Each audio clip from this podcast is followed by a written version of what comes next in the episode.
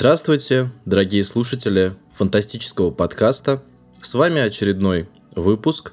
И сегодня мы решили добраться до святая святых, до основы основ русских и советских писателях, авторов, сценаристов, классиков современной научной и социальной фантастики братьев Стругацких. Дело в том, что 15 апреля могло бы исполниться 90 лет Борису Натановичу Стругацкому, младшему из двух братьев, и поговорить о них в любом случае, рано или поздно нужно было. Но вот это замечательный повод отметить э, юбилей со дня рождения и вспомнить о глыбе не только вообще отечественной фантастики, но и, пожалуй, мировой. Я думаю, что те, кто сегодня э, собрались обсуждать, не будут с этим спорить. С вами сегодня буду я, Данил Реснянский, автор мира фантастики. Также я, Роман Файницкий, тоже скромный автор мира фантастики. Николай Караев, э, еще один скромный автор мира фантастики. Василий Владимирский, книжный обозреватель.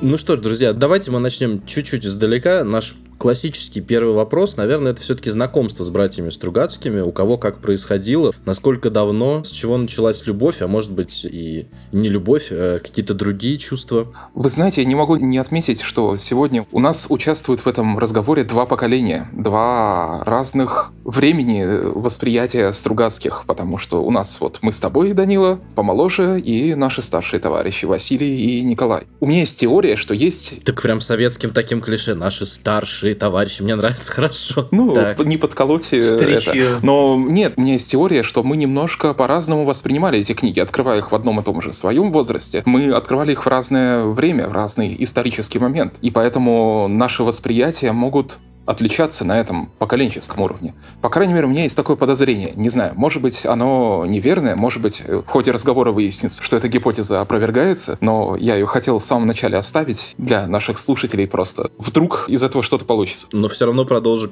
первым произведением. Ну, я подозреваю, что восприятие у каждого вообще книги свое, любой книги, любого фильма и так далее. Оно отличается от восприятия даже соседа, который родился в тот же день, в, тот, в том же году мне так кажется. Ну, первую книгу Стругацких э, я даже не сам читал. Мне ее читали родители. Это был, как не поверите, понедельник начинается в субботу. Родители мои ездили на охоту в провинцию, в деревню российскую. И там местный житель накрывал э, понедельником ну, использовал, как, собственно, полагается использовать книгу в традиционной культуре, накрывал к рынку с простоквашей книжкой. Говорит, был в городе, купил, полистал, какая-то скукота, скучно, непонятно что. Ну вот, решил так, значит, э, использовать. Родители выменили у него там на коробку патронов, на какую-то мелочь еще. В общем, книжку они эту привезли с иллюстрациями Мигунова с известными. Замечательная книжка, у нее только был форзац оторван, а так, в общем, читать можно было. И вот мне ее читали в детстве вслух. И, наверное, с тех пор это моя любимая книга братьев Стругацких. Вообще это потрясающе, потому что у меня точно та же история будет. Мне тоже вслух читали в детстве. Понедельник начинается в субботу. И это тоже книга, которая, ну, правда... Эта книга у нас почти семейная реликвия. Эта книга, переписанная вручную с книги из университетской библиотеки, переписанная вручную одним из моих родителей. Давайте я не буду нарушать комбо. Мое знакомство со Стругацкими было в глубоком детстве, но это была не книга, это была советская новогодняя музыкальная комедия «Чародеи», которая создана по сценарию братьев Стругацких, и, в принципе, многие ее детали тоже, ну, такие очень поверхностные, но тоже взятые из повести «Понедельник начинается в субботу». То есть это не экранизация, конечно же, а самостоятельная абсолютная история, но именно суть, вот этот такой стёб, сатира над э, научно-исследовательскими институтами, над бюрократией, некоторые персонажи, вот это взято оттуда. И это было мое первое знакомство. Ну, слушай, я не, не, не завидую искренне. Мне кажется, знакомство со Стругацкими через чародеев равно примерно знакомство с девушками через аниме. Ну, да, я не скажу, что это было что-то запредельно хорошее. Но песни там были хорошие, юмор там был приятный. Но это, я потом узнал, что это, я потом постфактум узнал, что это Стругацкий, естественно. Меня тогда в детстве не очень интересовало авторство, кто этом всем участвовал, создание, режиссеры и прочее. Да, я тоже не сразу узнал, что «Три белых коня, три белых коня, декабрь, январь, февраль» — это Стругацкий. Это про песни из фильма «Чародей». Я тоже не буду нарушать традицию. У меня было так, что я познакомился со Стругацкими, это был понедельник, начинается в субботу, и мне это даже не читали, мне это пересказывали. У нас не было книжки, но моя мама, она училась в Питере на Матмехе, там же, где учился Борис Иванович Стругацкий. Ну, понятно, лет там на, на, наверное, 10 позднее. И на Матмехе э, Стругацкие были легенды уже тогда, в конце 60-х, начале 70-х. И мама э, читала эту книжку, когда была студенткой, и очень хорошо ее запомнила. И она мне пересказывала ее целыми абзацами. Так что я знал какие-то отрывки там про Кристобаля Хузовича в Хунту, про путешествие в воображаемое будущее, до того, как у меня вообще эта книжка впервые появилась. А появилась она, она у нас, когда один мамин коллега уезжал в Израиль в конце 80-х, и они пытались продать там какой-то маленький телевизор. Короче, телевизор мы не купили, но я выпросил под это дело книжку, которую я увидел у них на книжной полке. Вот примерно так. Слушайте, как у нас удачно все вышло. Как, наверное, такая история была у очень многих в стране. Наверное, очень многие начали. Стругацких с понедельника начинается с субботу, и, может быть, многие ими и закончили. Я подозреваю, что есть полно людей, которые знают Стругацких только по этой единственной книге. По крайней мере, такая у меня. Ну, я не зря сказал, что человек прочитал первые 10 страниц, mm-hmm. после этого э, рынку накрывал. Да, видимо, многие закончили первыми 10 страницами. Мне я с трудом представляю, как это возможно. Прочитать 10 страниц понедельника начинается в субботу и не читать дальше. Очень сложный и долгий разговор об аграрной культуре э, нашей глубинки, вот, которая никак не пересекалась с городской культурой до, ну, наверное, до конца 70-х. Ну, вообще просто другой мир. Два мира, два шапира.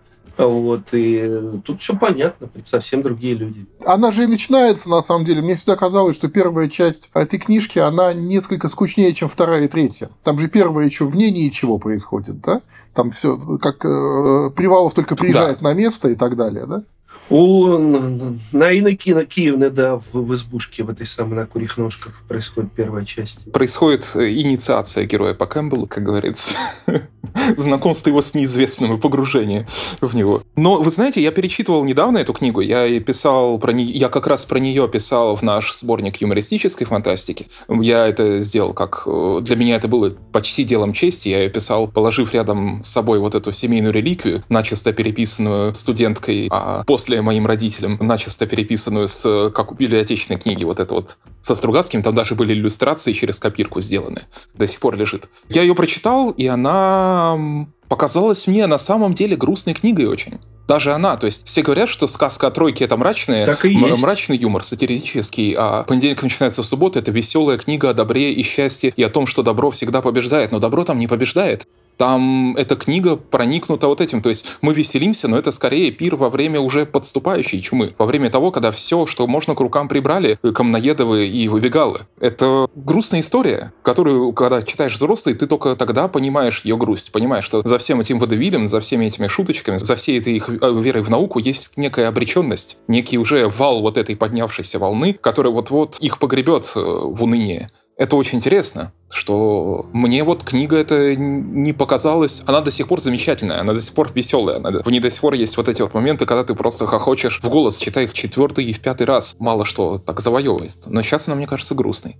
Не знаю, как вам. Вот это, кстати, интересно, потому что как-то я, я сейчас подумал про себя. Мне кажется, что это буквально последняя книга Стругацких, которая для меня вот, ну, такая абсолютно светлая в этом смысле. То есть мне все-таки кажется, что mm-hmm. она mm-hmm. очень оптимистическая, несмотря ни на что. Хотя, ну, история э, вот этого двуликого Януса, да, она, конечно, очень грустная в конце, потому что ясно, что человек идет в будущее, а потом вернется в прошлое. То есть третья часть вообще довольно грустная. Но в целом, мне кажется, книга, она все-таки куда светлее, чем многое другое, что появилось после нее.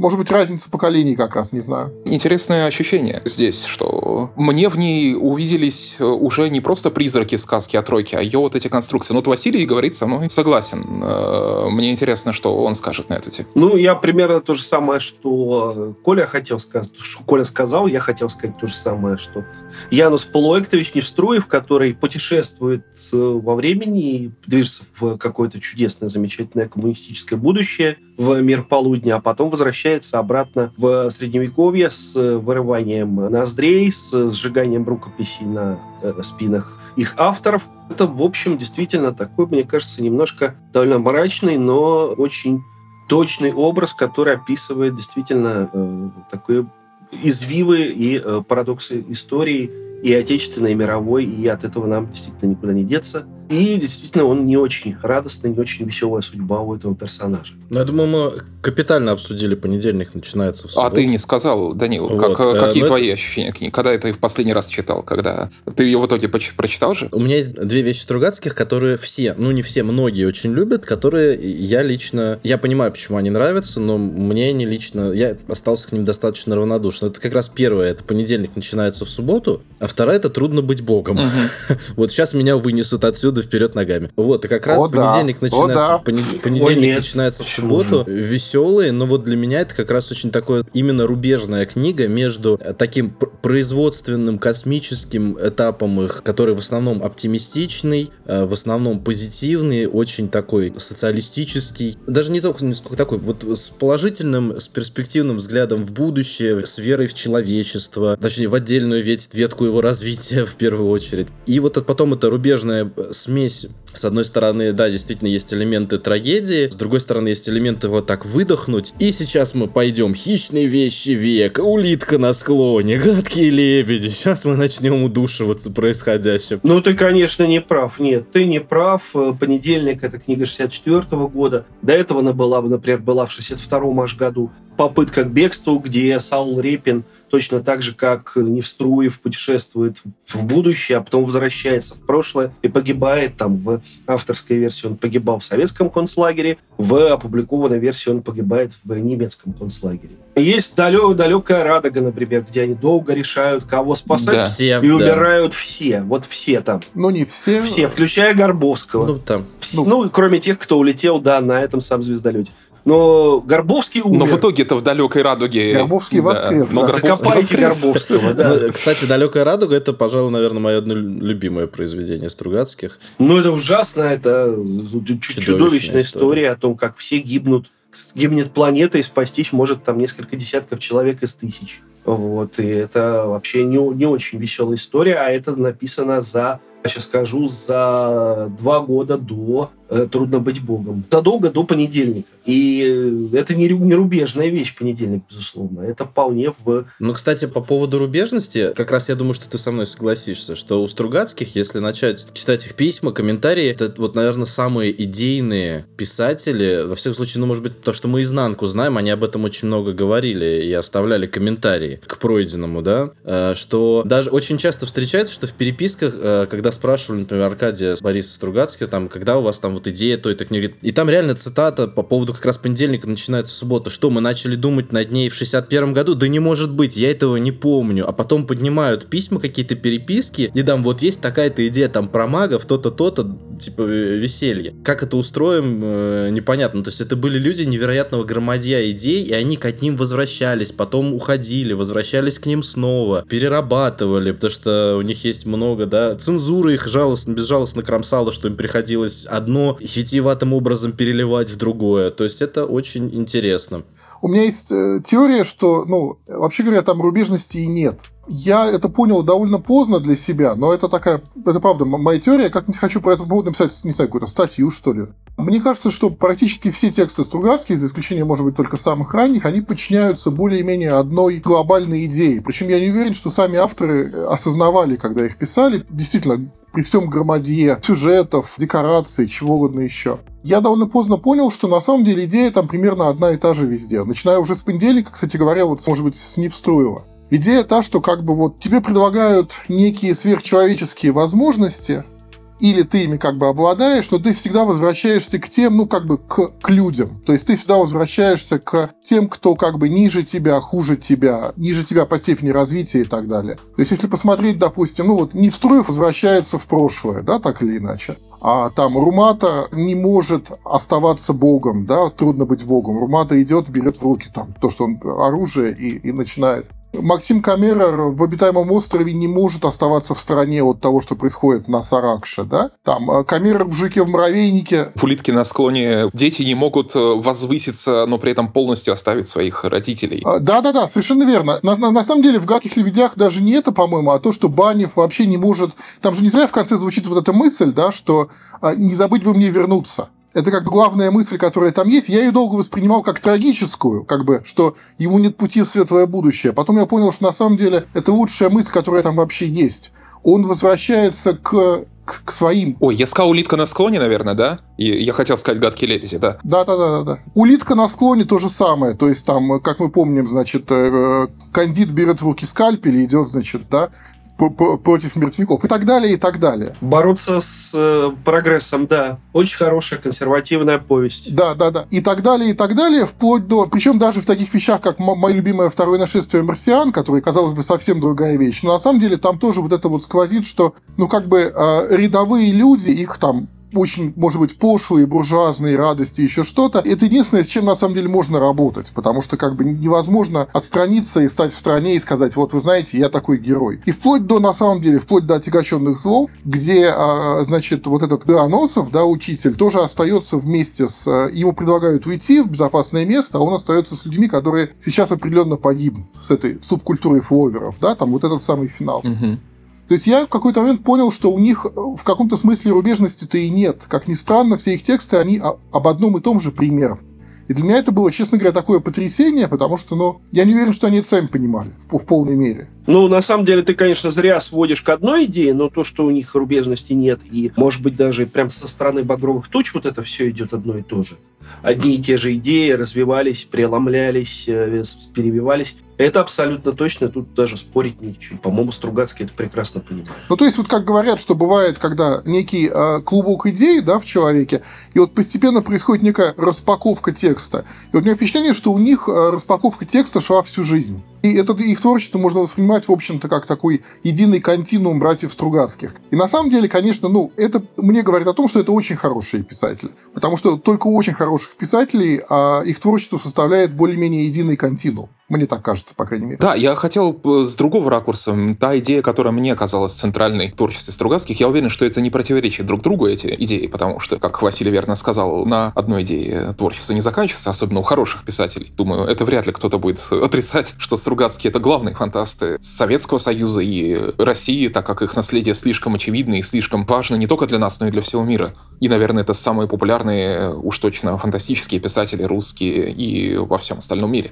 Идея, которая казалась мне одной из важных, та, которую я постоянно подмечал, это конфликт идейности, конфликт искренней веры в какие-то вещи и циничной практичности. То есть конфликт решений от сердца и решений от холодного точного разума. Потому что этот конфликт мы видим тоже много где. Вот я говорю про понедельник, совмещается субботу, вы говорили, что главная трагедия там, что люди идут в прошлое, но мне кажется, там Стругацкие закладывают мину такую, которая потом взорвется в мире полудня, и они поймут, что мир полудня не очень жизнеспособная штука. Вернее, это не такая идеальная штука, как им самим казалось. Потому что вот мы можем посмотреть на вот этих вот мудрых начальников у наших главных героев, у Привалова, Корнеева, вот этих вот Ойру-Ойру и и всех остальных, это люди с очень мрачным и тяжелым прошлым, это люди очень циничные, предельно циничные, это люди очень холодные и расчетливые. В глазах своих сотрудников они кажутся кем-то против полук богов, но на самом деле они такими не являются. В, и в них главная движущая сила, как мне кажется, это вот этот вот самый горбовский легкий цинизм, который потом, э, даже если они победят и Камноедовых, и этих, и Выбегал, и даже если они двинут э, историю туда, куда они хотят, что уже очевидно невозможно, они как руководитель ни к чему хорошему и не приведут, как мне кажется.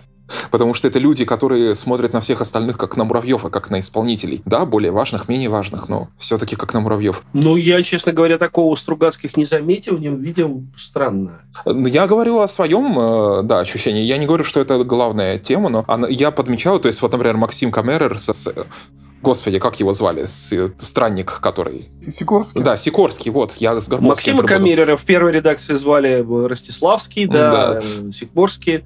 Рудольф Сикорский. Вот, я не Горбовский хотел сказать до этого, а Сикорский. Вот конфликт Камеры с Сикорским вот в обитаемом острове — это идеологии, конфликт того, что я буду делать хорошее ради хорошего. Я вижу зло, я исправляю зло, и вот этот, нужно видеть большую картину вещей, нужно все четко и точно разбирать. Мы решаем одни проблемы по пути, ничего не ясно, все серое, ты только мешаешь, и ты Дюмков. Э, и, иди отсюда куда подальше, пока большие дяди решают проблемы большие, которые не, непонятно для каких целей решаются. Но это конфликт, на самом деле, глупости, опыта, и все. Думкомф. Да, дурак, э, сопляк. А я не вижу в этом конфликта глупость. Он, он считает дураком и сопляком. Да. На самом деле идея это та же самая примерно. Угу. Идея, по-моему, более-менее та же самая, потому что действительно это как бы не с позиции богов, а с позиции людей. В «Жуке в муравейнике» то же самое, да? Сикорский принимает решение обезопасить человечество от Льва Абалкина, а Максим Камера куда более человечен в этом смысле. Вот, да, я хотел к этой книге прийти. А, вот. Я бы только поспорил с понедельником, потому что в понедельнике я просто позволю себе по памяти цитату из, из комментариев к понедельнику, что роман Ойра Ойра Ойра кажется абсолютно каким-то заоблачным, нелюдимым человеком, в то время как на самом деле за время описываемых событий он дважды женился. Насколько я помню, там что-то примерно такое сказано в конце.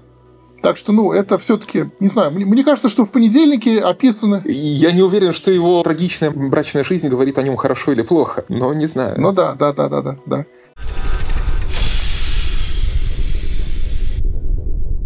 Но вот «Жук муравейники» я хотел... Ну, это одна моя любимая книга, наверное, у Стругацких. Это книга, которую не все любят. Поздний Стругацких вообще не все любят, но она мне кажется безумно важной. И для меня вот там вот эта вот кульминация, потому что Сикорский решает прибить этого Балкина, но не потому, что точно уверен в угрозе, а потому, что как бы чего не вышло. Потому что цель оправдывает средства, все правильно. Но это наиболее для все него так. практичное решение с наименьшими рисками. То есть это холодное, спокойное это. Это не Сикорский вот какой вот э, плохой. Это, если прочитать внимательно «Жук-муравейники», все вот это вот замечательное коммунистическое общество, весь этот мир полудня, к чему Стругацкий подводит. Сикорский — это просто наиболее концентрированное выражение идеологии мира полудня. Льву Абаукину ломали жизнь буквально с младенчества. То есть его поселили с э, людьми, которые были ему не близки его отдали на воспитание, да, люди его полюбили. Его разлучили с друзьями, его отправили на работу, которая была ему отвратительна, которую не хотел заниматься, у него были совершенно другие планы, но нет, ты пойдешь, значит, не в зоопсихологи, а в прогрессор. И вот эти вот все замечательные люди, которые там потом пишут всякие меморандумы, да, вот эти вот гуманисты великие, они в этом э, принимали участие, они к этому приложили руку с самого начала.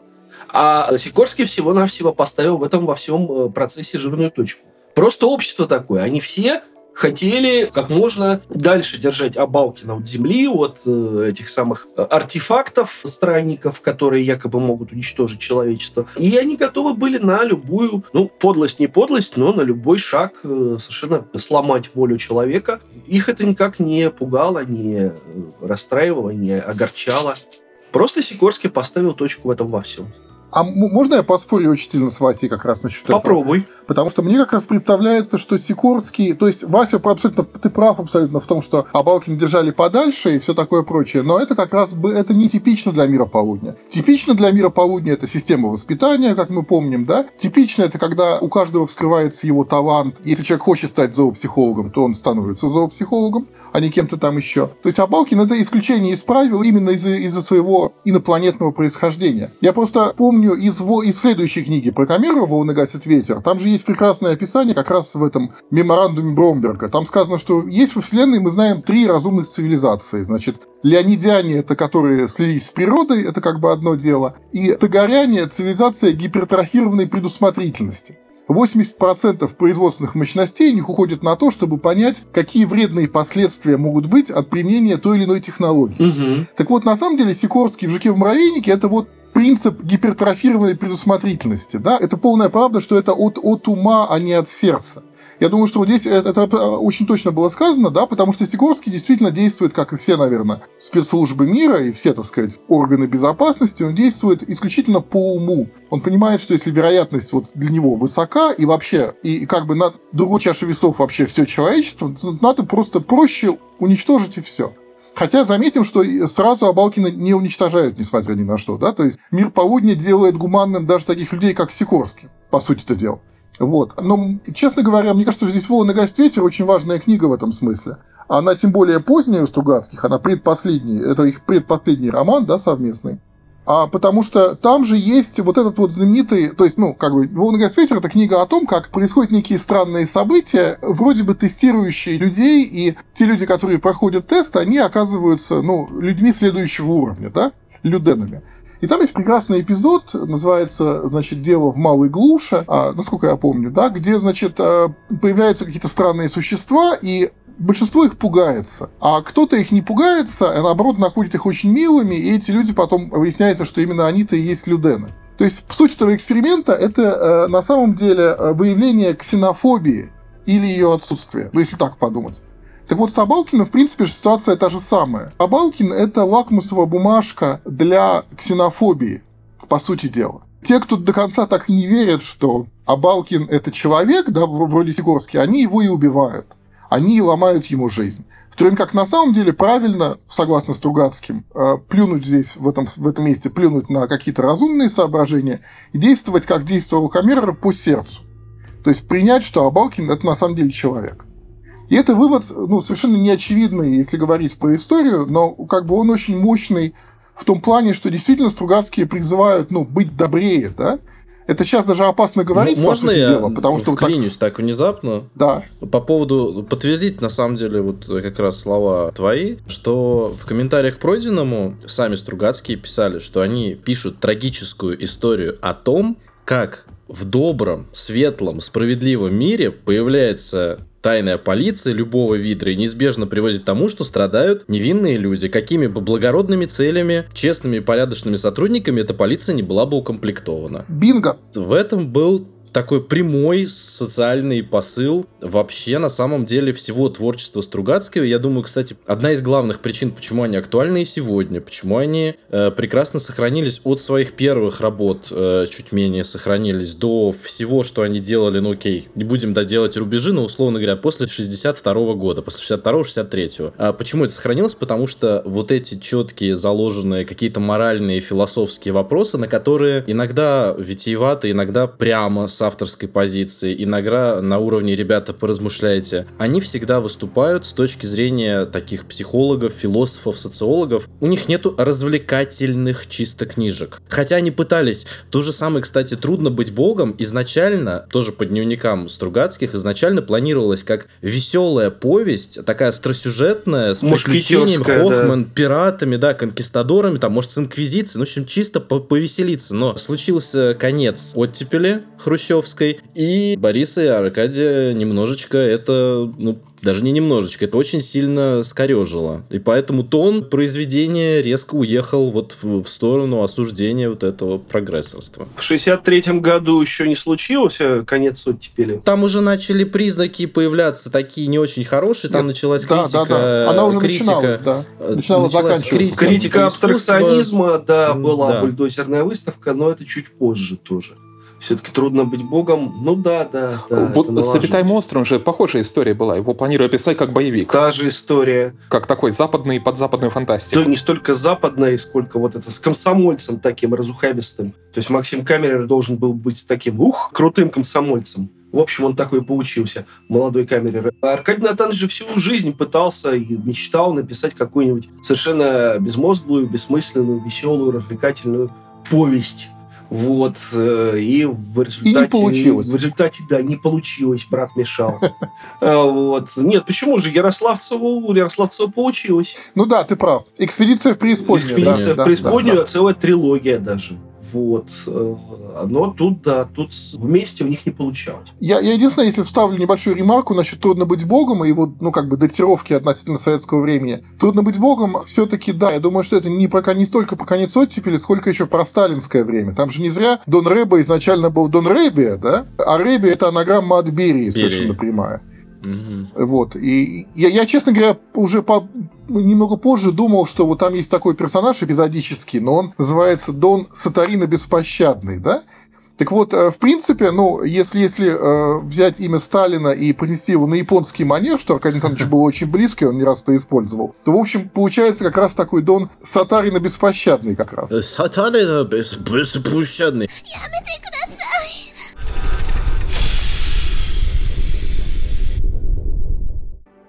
Так, кстати, раз уж мы заговорили, дело в том, что мы так говорим про литературу, но буквально, мне кажется, прям надо, надо вставить, раз уж про японский, что Аркадий э, занимался переводами. И вообще они, братья Стругацкими, очень много перевели. Например, замечательного писателя Кобо Абе. Многие повести и рассказы под псевдонимом Бережков вот как раз были переведены Стругацким. Аркадий Натановичем, да. На самом деле его самая большая, самая крупная его переводческая работа... И Борисом Натановичем с авторством. Куба Абе тоже, да, потому что Куба Абе же с японского. Борис Натанович японского не знал. Я просто скажу, что э, сам Аркадий Натанович считал, что его крупнейшая работа как переводчика Это сказание о, о Юсицуне, это да. средневековая японская повесть, потому что там на самом деле, ну, это средневековый японский язык, который отличается от современного японского, ну, хуже, чем язык повести о полку Игореве отличается от современного русского, скажем так, мягко говоря. Вот. И, и, и он работал очень сильно, на, очень много и очень долго над этим переводом, и перевод совершенно блестящий. Угу. Вот. Но, но он же вспоминал, что по молодости его, конечно, это совершенно не интересовало. Он пришел к самому интересному довольно поздно. Мне очень нравятся переводы Аркадия Стругацкого о Катугава Риноски. Это классический японский. А Кутагава, да, да, он очень любил тоже эти переводы. Смотрите, значит, переводы, которые Аркадию Натановичу не очень нравились, в том числе с японского языка, например, перевод четвертого ледникового периода упомянутого Кобо Абе, э, они выходили все-таки под псевдонимом. С. Бережков, четвертый ледниковый период, 65 год. Вот, собственно, он тоже подписывался не э, своей фамилией. А вот те, которые нравились, такие как... День Трифидов. Э, сказание Сицуни, угу. с, э, тот же самый Акутагава, да, вот они, да, они подписывались как Астругацкий. Но они же из английского переводили, причем не просто, а классику, да? То есть они перевели День Трифидов, и они перевели Андре Нортон Королеву Солнца, насколько я помню. Да, да, да, да. То есть это как раз ну, одни из тех вещей, которые в советское время было такой небольшой такой портал в западную фантастику, по большому счету. И тем не менее, наверное, лучше вернуться от переводов к, так сказать, их оригинальным произведениям. Да, такой маленький экскурс. Да, да, да, да маленький да. Э, Э, важный небольшой экскурс. Я хотел спросить вас вот про ранние их произведения, про самые-самые первые, про Быкова, Юрковского и всех-всех-всех их друзей и приключения. Про самое начало мира полудня, 59-й, 60-й и 62 годы, «Страна багровых туч», «Путь на Мальтею», «Стажеры». Очень часто эти книги принято к ним относиться в творчестве Стругацких, ну, как к ранним книгам Станислава Лема, которые он писал, э, чтобы зарабатывать деньги, чтобы как он потом, а потом чуть ли не от них не отказывался. И говорил, что они были сделаны на заказ и никак меня не отражают. Вот как вам кажется, вот в этих вот книгах ранних у Стругацких, можно ли их считать каким-то общим местом? Предполуденные. Ну да, они до полдень, до... они в этом мире, можно. Но можно ли считать их каким-то общим местом для фантастики того времени, чем-то ну, совершенно да, да. неоригинальным? Или в них вот есть вот до хищных вещей века, потому что хищные вещи века, там вопросов, конечно, не будет. Или в них есть какая-то свежесть, что-то вот яркое, что-то то, что может человек э, прочитать и сказать, вот они отличаются от остальной советской фантастики того времени достаточно сильно. Как вы считаете? Ну и безусловно, там есть то, что новое действительно для советской фантастики, и то, что до сих пор отличает от большинства произведений советской фантастики, ну, кроме, может быть, страны багровых туч извне, а, это прежде всего вот то, что характерно для молодежной прозы. Там Гладков, там Аксенов Василий. Для авторов, которые пришли как раз в 50-е, в начале 60-х в литературу, это прежде всего живая человеческая речь. До этого, в общем, на протяжении лет 30-40 так не писали. То есть герои не говорили по-человечески. В советской литературе вообще. Ну, за исключением некоторых исключений, когда дозволялось вот так вот писать каким-то вот очень маститым автором. Как правило, в большинстве произведений советской литературы с, наверное, начала 30-х и до второй половины 50-х люди говорили очень по-книжному, Люди вели себя очень по-книжному, они вели себя так, как должны вести себя правильные персонажи, представители там своего класса, своего круга, там, комсомольцы, коммунисты, молодые рабочие, бойцы с фронта и так далее. Человеческой речи там не было вообще. Ну, было несколько исключений, но их буквально можно пересчитать по пальцам. Поведение какого-то человеческого тоже очень мало было таких случаев. И литература, которая на это не похожа, которая как-то по-другому написана, она начала появляться вот конкретно уже во второй половине 50-х. И, э, собственно говоря, Стругацкие стали первыми и на долгое время единственными фантастами, которые писали вот так вот живо, реалистично, у которых отражена нормальная человеческая речь, например, героев. Не как у Ивана Антоновича Ефремова, когда, значит, герой встает в позу и читает лекцию на пять страниц, а э, нормальная разговорная речь нормальная манера речи, нормальная человеческая, ну, когда идет внутренний монолог, какой-то нормальный внутренний монолог человеческий. Ирония, самоирония. Вот это вот все то, что, ну, действительно типично для представителей э, эпохи оттепели, да и не только эпохи оттепели, вообще для многих людей живых. Впервые появилась в фантастике после долгого перерыва именно в творчестве Стругацкого. Это раз. Второе, что я хочу сказать, извините за долгий период, я дорвался.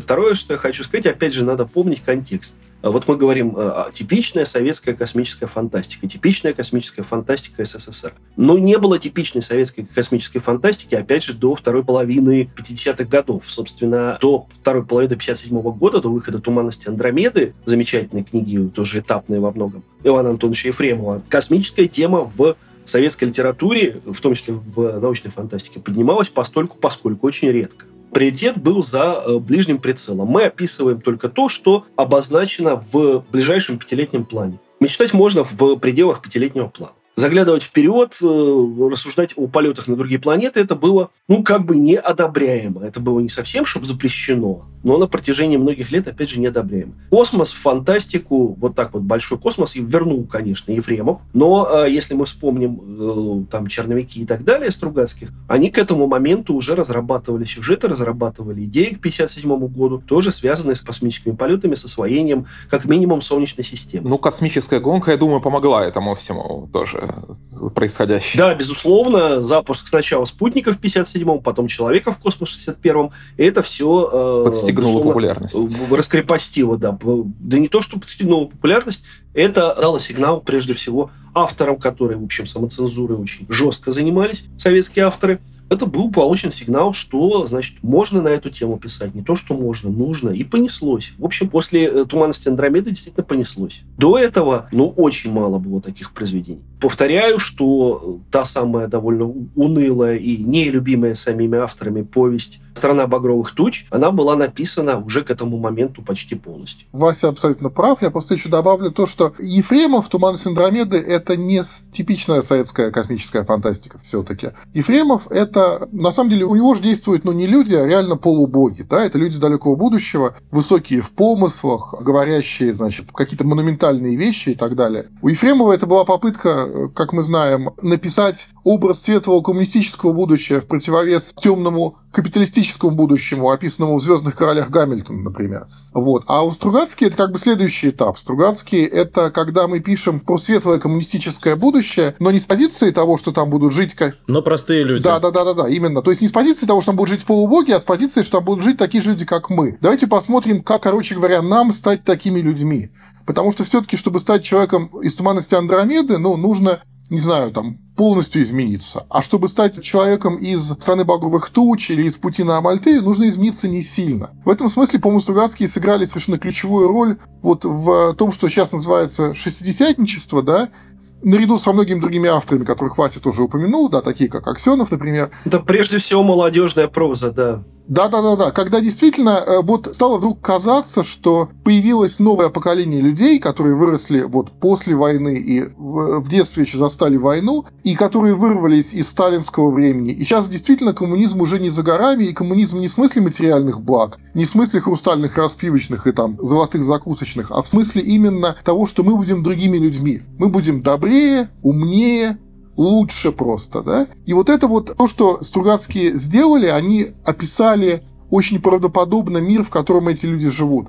И, кстати говоря, ну, кроме, опять же, нескольких исключений вот фантастов того времени, я думаю, что кроме Стругацких никто так сильно, настолько сильно этот мир просто не описал. И в этом, я думаю, отчасти проявляется вот, ну, то, что можно назвать даже их гениальностью. Иван Антонович Ефремов не имел вообще намерения писать о людях, так на минуточку. Опять же, если вспоминать переписку Стругацких, э, они там друг другу пересказывают, ну, Аркадий Натанович с Ефремовым дружил. И э, по словам Аркадия Натановича, у Ефремова была мечта написать что-то вроде платоновских диалогов чтобы, значит, человек вставал в позу и на протяжении 30 страниц вещал. Потом ему, значит, оппонировал другой. Но, как говорил Ефремов, кто ж мне разрешит такое опубликовать? Ему не было интересно писать о людях, ему хотелось писать об идеях. Так что Стругацкие оказались своего рода первыми, несмотря на существование к этому моменту уже прозы Ефремова, влиятельной вполне. Но в итоге, кстати, с, э, мир полудня приходит к выводу, к Ефремовскому почти выводу, что единственные, у кого есть будущее, это те, кто изменился настолько, что их трудно считать похожими на остальных людей, что в итоге это у Людена в будущее, а все остальные остаются за его бортом. Людена им машут ручку и говорят, ну, ребят, пока. Мы пойдем дальше, вы, к сожалению, нет. Безусловно, у них будущее, а у нас, у людей, нет будущего. А вот тут я очень сильно поспорю, ребят, очень сильно. Ну, конечно, давай. Без спора разговор бессмысленен. Мне кажется, что «Волны гасит ветер» — это одна из самых непонятых, вообще говоря, вещей Стругацких. Я ее понимал примерно так же в свое время, когда в детстве я ее читал. Мне было там сколько, лет 10, когда она публиковалась в «Знании и сила». И, допустим, Дмитрий Быков до сих пор ее читает так же. Он читает ее о том, что вот есть человечество, а есть сверхчеловечество. А я ее перечитывал лет 10 назад, и с ужасом понял, что я, ну, по крайней мере, вот это было мое личное восприятие, что я полностью был неправ, когда я ее читал в первые разы. Потому что мне кажется, что герой этой повести на самом деле не столько Тойва Глумов, сколько Максим Камера. И мне представляется, я, ну, это отдельный разговор, я сейчас не буду это подробно излагать, но есть внутри текста какие-то вещи, которые позволяют предположить, что Камера, в общем, тоже вполне себе Люден, или, по крайней мере, потенциальный Люден. Но Камера, перед Камерером даже не стоит вопроса, идти ли в этот самый институт чудаков он эту возможность отвергает сразу. То есть он на протяжении романа вообще о ней даже не заикается. И я думаю, что по сути эта вещь все-таки о том, что ну как бы нужно оставаться с людьми. Окей, Людены там, ради бога, пусть идут куда угодно, но Тойва Глумов делает не очень правильный выбор. И то, как Максим Камерер, и то, как э, Майя Глумова этот выбор оценивают, мне кажется, это вполне себе показательно. То есть я бы сильно поспорил с, с тем, что это про то, что вот Людены как бы лучше, а люди хуже. Мне кажется, что это про, наоборот, роман о том, что нужно всегда стараться оставаться человеком, что искушение как бы упасть до уровня, там, не знаю, там, фашиста, как это было, скажем, в попытке к бегству, да, или в трудно быть богом, оно должно от, быть отвергнуто столь же сильно, как искушение стать над человечеством, как искушение стать сверхчеловеком что оба эти искушения, по сути, это означает, что вы становитесь, вы перестаете быть человеком, да? И я думаю, что вот это самое главное здесь. Ну, мне так кажется, опять же. Чего ж плохого в том, чтобы перестать быть человеком? Я в этом ничего плохого не вижу. Мне кажется, что ты в части прав, Давай, нет, я хочу поспорить с Колей. Да, конечно, конечно. Я тоже хочу с ним поспорить, поэтому я, да, э, тут мы... Я хочу сказать, что, Коля, ты, конечно, прав э, в том смысле, что это одна из тех самых сквозных идей, о которых ты говорил. Отношение к будущему. Отношение к будущему, которое нам непонятно, неприятно, которое может вызывать у нас отторжение. Эти самые мокрецы из «Времени дождя». Это те самые... Э, подруги, ж, да. Подруги Боевые славные подруги. из да, славные подруги из э, улитки. Это людены, которые не то чтобы неприятны, но они просто непонятны, они ну, вызывают, в общем, какой-то такое нехороший осадок, да, остается после общения с люденами, как будто тебя немножко ментально это самое поимели. Не знаю, как сказать у нас под запись. И э, это, в общем-то, то самое ощущение, которое возникает, например, у героев, даже интеллектуалов из э, «Трудно быть богом», которые сталкиваются, например, с землянами, общаются с тем же самым Антоном Руматой. Это вот, да, это тема, которая отношение к будущему, которое нам непонятно, нам неприятно, что с ним делать, как с ним быть. Нам э, припасть корням, взять, значит, в руки скальпели, пойти, значит, мочить этих самых представителей непонятного и неприятного будущего. Ну, тоже вариант. Вот, э, пожалуйста, в «Улитке на склоне» один из персонажей становится таким э, консерватором. Лудитом. Да, лудитом, консерватором. Мне кажется, ты как-то преувеличиваешь тут. Все-таки он берет скальпель и идет мочить мертвяков не потому, что он лудит, или не потому, что он как-то против будущего, или какой-то он вот такой будущий ненавистник. Он защищает людей, да. Безусловно, он не людей защищает, он защищает жизненный уклад. Да. Нет, он не уклад защищает, он защищает конкретных людей людей. Уклад. Нет, он не уклад защищает, Вася, да. он, он защищает людей. Ну, э, ну мы, да, мы да. наверное, поняли друг, друг, тут, тут позиции э, обе в это. Тут, наверное, уже слушателям ну, нужно выбрать более интересную интрактовку. Но я хотел уточнить все-таки. Я правильно понимаю, что, Николай, ты понимаешь Люденов, э, «Волны гасят ветер» в этой одной из важнейших книг Стругацких, Люденов ты из ней считаешь по меньшей мере, возможно, злодеями, но как минимум не стороной, за которую выступает Стругацкий. Нет-нет-нет, я не считаю их злодеями никоим образом. Людены — это именно что сверхлюди, да, то есть это реально сверхлюди. Там просто, ну, я думаю, что Стругацкие... Ну, что их выбор Стругацкие не одобряют. Да, да, я думаю, что... Ну, я, я просто, окей, я просто скажу пару слов про это, потому что там как бы от Стругацких там говорит, по сути, Максим Камерер, да, который в предыдущих двух книгах был абсолютно голосом авторов. Будь то «Обитаемый остров», где он все-таки шел и защищал людей, несмотря на то, что Сикорский был против. Будь то «Жук в муравейнике», где тоже Максим Камерер делает правильный моральный выбор. Просто не успевает спасти Абалкина. А «Волны гасит ветер» Максим Камерер очень сильно сокрушается. Там есть вот эта беседа с той в углу, Глумовым, где он типа пытается ему сказать, давай, типа, ты как-то проникнешь туда как шпион и все такое прочее. И там видно, что он его отговаривает на самом деле. Там есть Горбовский, который в беседе с Логовенко, с Люденом Логовенко, говорит, что типа а вот э, когда Логовенко говорит, все-таки вы не понимаете, у нас есть большие проблемы, как бы в нас слишком много человеческого, Горбовский говорит, а? И там такая пауза, и ему говорят, что хотите им сказать? Он говорит, нет-нет, ничего-ничего. Ну, то есть, как бы, вот там есть какие-то места, которые просто подчеркивают это очень сильно, что человеческое сохранять все-таки нужно в себе. Так что я думаю, что да, выбор Стругацких был все-таки за этим. Но я просто еще хочу сказать, что Вася здесь прав, что проблема будущего и вот непонятного будущего, которое у нас наступает, да, за поворотом в глубине лесного лога, которого будущее мне, вернее, залога, а она у Стругацких тоже есть. И в «Тягаченных злом», например, там вот эти вот фловеры, это субкультура будущего, да, которую защищает один из главных героев, Гаоносов. А эта культура тоже представляет собой будущее, которое как бы прорастает сквозь настоящее. И Гаоносов действительно он становится на защиту этого будущего. Просто я думаю, что он становится на защиту этих людей не, не столько потому, что это будущее там, или это, это не выбор между укладом настоящего и непонятным укладом будущего. Это выбор просто, что вот, вот на этих людей идет колонна танков, и я буду с ними. Я буду не с танками, я буду с теми, кого убивают. В «Отягощенных злом» ведь не зря его зовут Гаоносов, да? Гаоносов – это как Ганоцри у Булгакова. Это, по сути, ну, это и есть Иисус Христос. Аркадий Натанович э, Стругацкий говорил, что мало кто заметил, что в «Отягощенных злом» фигура Христа, там, ну, три фигуры Христа на самом деле, а не одна.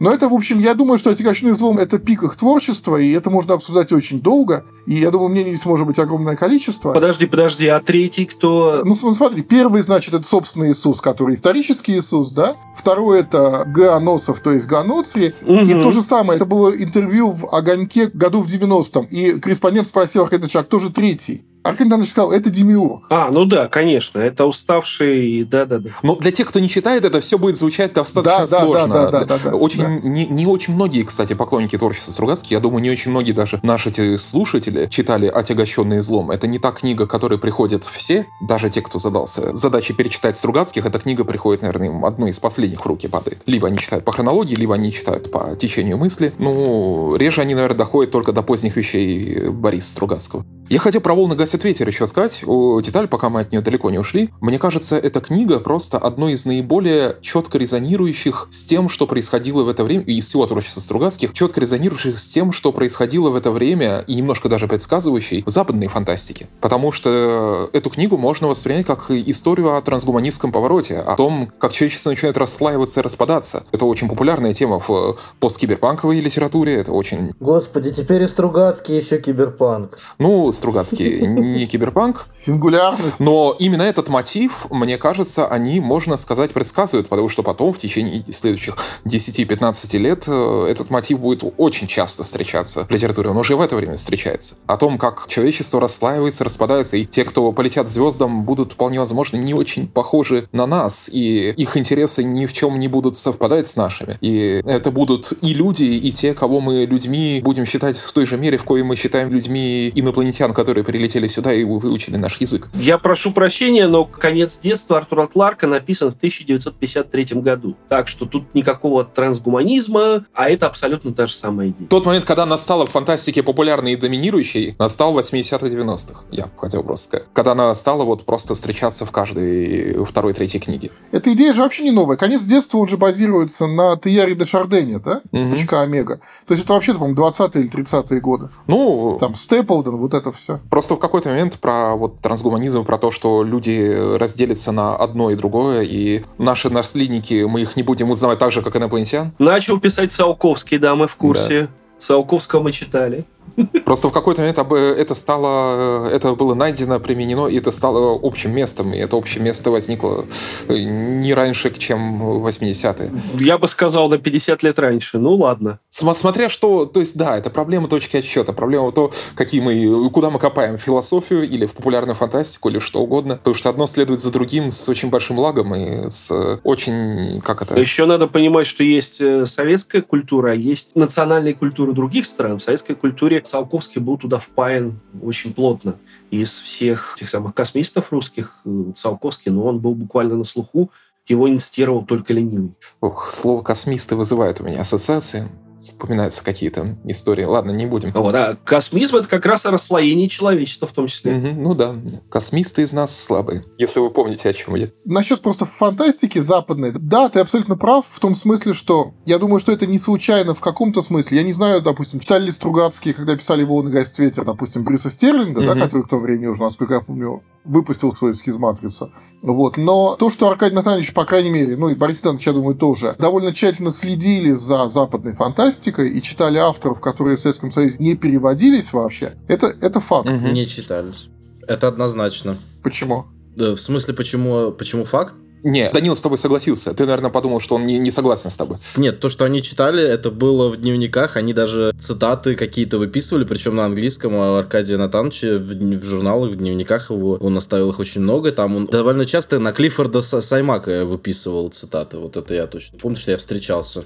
Из Говарда Филлипса Лавкрафта. Я не уверен, что они 80-е читали киберпанков. Тогда это все-таки была такая... Э, но я могу ошибаться. А почему нет? Могли, на самом деле. Не, не ну, могли, но у меня не возникало такое ощущение из вот отягощенных злов, града обреченным, волны гасят ветер. Э, но, может быть, я не прав. Нет, это, конечно, мне кажется, обращение именно к э, философии, к литературе 20-х, 30-х, 40-х, максимум 50-х. Угу именно вот к тому самому, в том числе и Артуру Кларку «Конец детства». А вот «Конец детства» они читали точно. Ну да. Да, но и опять же, прости, я добавлю, Василий, к тому, что ну, тот же самый, да, Град обречен, я его буду через ее называть, простите, я так привык. Идея, я уже говорил про то, что идеи у них возникали в одно время, были реализованы и потом уже опубликованы произведения в другое. Угу. Тот же Град обреченный у них родился еще в конце... Написан в 72-м, да, я забыл. Да, он еще в середине 60-х был задуман, там, 66-67 год. Они даже планировали планировали его публиковать в Неве. Вот как они планировали его в 60-е опубликовать в Неве, это, видимо, был совершенно другой текст, я не представляю. В советском журнале «Нева». А сказку о тройке они где публиковали? Я забыл, из-за чего журнал закрылся. В Ангаре они публиковали сказку о тройке, но это была смягченная, это была цензурированная версия. Там, на самом деле, отдельно можно подкаст о версиях текстов Стругацких записывать, потому что очень много... О цензуре подвергаемой Стругацким, и как они сочно... Смачно, смачно, да. Как они сочно, смачно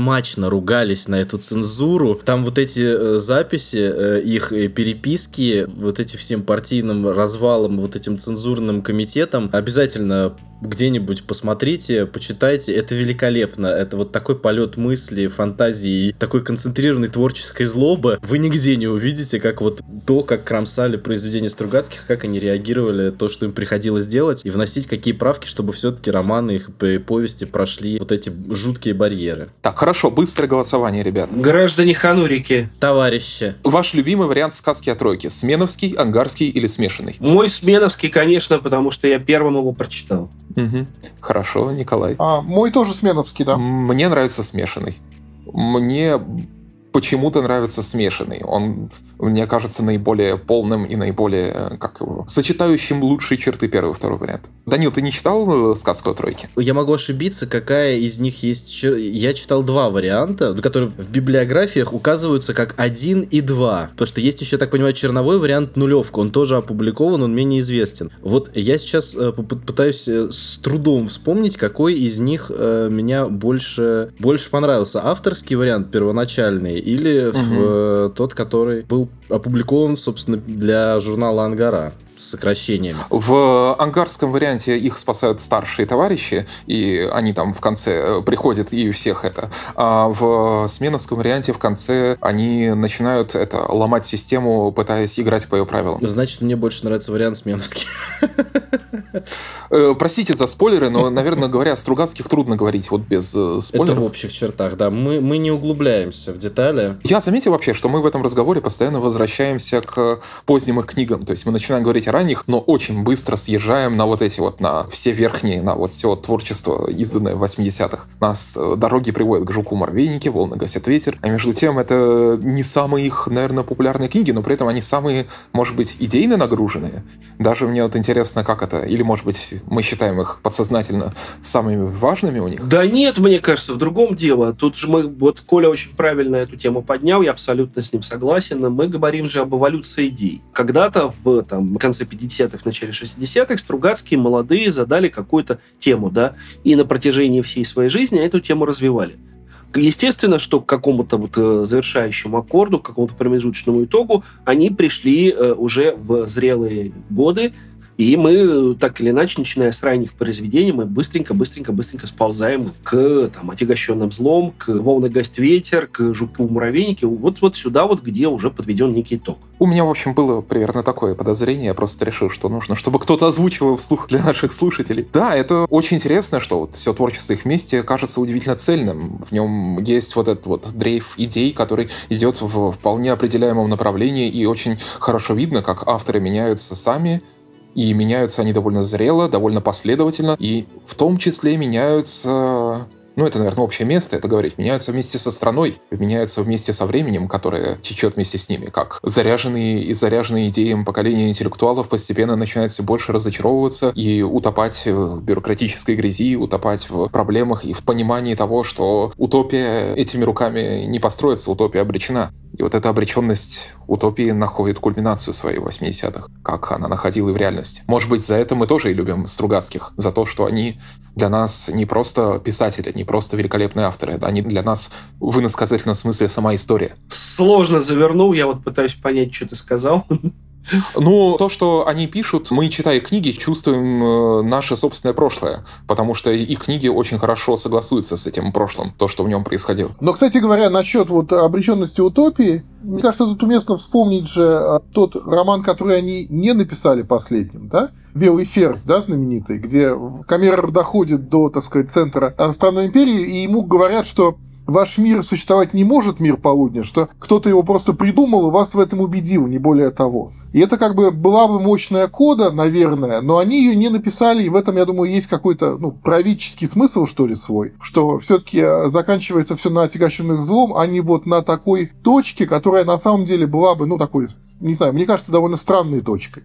Может, я не прав? Не знаю. Я бы на самом деле хотел бы э, буквально кратко об этом сказать. Мне кажется, что это с одной стороны символически, да, что вот задумка-то была, первоначальные романы, они к ней возвращались, но я думаю, что, во-первых, насколько я помню по их творческим задумкам, они никак не могли сойти в консенсусе, то есть обсуждение у них как-то идей, а нужно сказать, что они ругались, да, это была такая... Творческий тандем был не очень... Какие-то вещи у них шли быстро, очень легко, в унисон, да, совместным накидыванием идей, а какие-то шли буквально вот э, как сражаются два человека на рапирах, да, там укол в одну сторону, укол в другую сторону, с обидами какими-то даже. А вот здесь обсуждение шло вяло, плюс, к большому сожалению, здоровье Аркадия Натановича уже к началу, ну, к концу 80-х, к началу 90-х уже не позволяло ему работать в той степени, в которой хотелось бы для творчества, да, ну и вот э, как раз, да, это очень так символично, что вот они в начале 91 -го года обсуждали вот это такое завершение, да, этого белого ферзя или операцию «Вирус», как они по-другому называли этот роман. И, к сожалению, вот в октябре 1991 года Аркадий умер,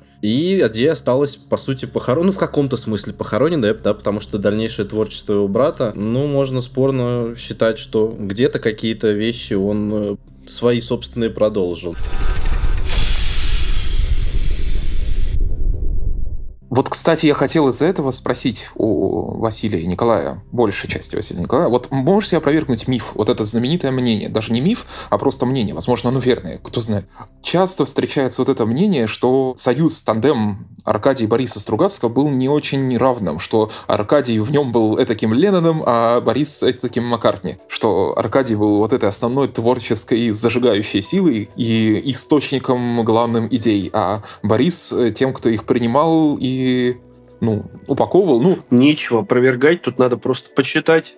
Михаил Глебович Успенский, к сожалению, покойный, замечательный сибирский автор, придумал для таких людей, которые опровергают такое определение интеллектуальное большинство. Не надо тут опровергать, надо просто знакомиться с материалом, читать переписку, читать э, черновики. Там все видно, там видно, кто что предлагал, как кто как развивал. Все понятно, понятно, что на первом этапе, да, э, Аркадий Натанович сидел у себя там на э, Дальнем Востоке, когда служил, да, писал Борису, Борис э, его какие-то тексты критиковал, разбирал, дополнял, потом их э, позиции, в общем-то, стали равными уже в 60-х годах, а в 70-х годах, когда Аркадий Натанович ушел, практически увлекся сценариями и ушел, значит, там писать для узбек фильма всякую чепуху. Главной движущей силой стал, безусловно, Борис Натанович. То есть менялось это все, менялась позиция. Поздние годы Аркадий Натанович вообще разочаровался в литературе. И, наверное, где-то с конца 70-х годов, ну, там он участвовал постольку поскольку из-под палки. Это все видно. Тут не нужно никаких домыслов. А почему он разочаровался? Почему он разочаровался? Ну, потому что, во-первых, он очень много сил потратил физических, душевных на взаимодействие с режиссерами и не получил того резонанса, который, на который надеялся. Но я думаю, мы как-нибудь потом об этом поговорим, как там Стругацкий взаимодействовал с Тарковским угу. и прочими да, да, своими, да. так сказать. Да. Ну, э, то, что Тарковский его в, в грош не ставил, унижал и так далее, это все знают. Но он всех унижал, он вообще был крайне э, мерзотный тип. Он всех унижал. Абсолютно. У меня вьетнамские флешбеки с нашего подкаста про Станислава Лема, где мы как раз горячо обсуждали ненависть Лема к Тарковскому.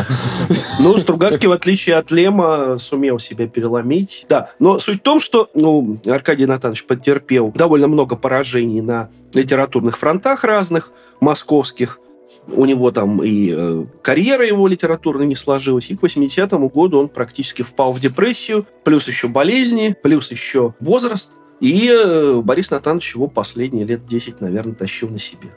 Это всем известно. Как страшно слышать про автора такого уровня, про автора уровня Аркадия Натановича Стругацкого, про человека, которого можно назвать вот одним из величайшим фантастом страны, что карьера не сложилась. Как это печально. Но, с другой стороны, такое не раз было. А вот э, советская литературная карьера — это совершенно отдельная штука. В 80-м году, да, как да, раз да. я перечитывал самые замечательные письма Аркадия Натановича Стругацкого, московского, в общем-то, писателя и, что правду скрывать, э, чиновника литературного, одного из самых деятельных, по крайней мере, в 60-х и начале 70-х продвигателей э, советской фантастики. Его бортанули, например, с загранпоездкой в очередной раз. Его не приняли в совет по научно-фантастической, научно-приключенческой литературе. Его не включили в несколько редсоветов журнальных, где он мог бы каким-то образом влиять на литературную политику, на отбор рукописей и так далее, и так далее, и так далее. Но все это оказалось очень тяжелыми ударами в Советском Союзе, даже в позднем СССР, несопоставим талант, э, успех, э, популярность и ну, реальный дар с деланием карьеры.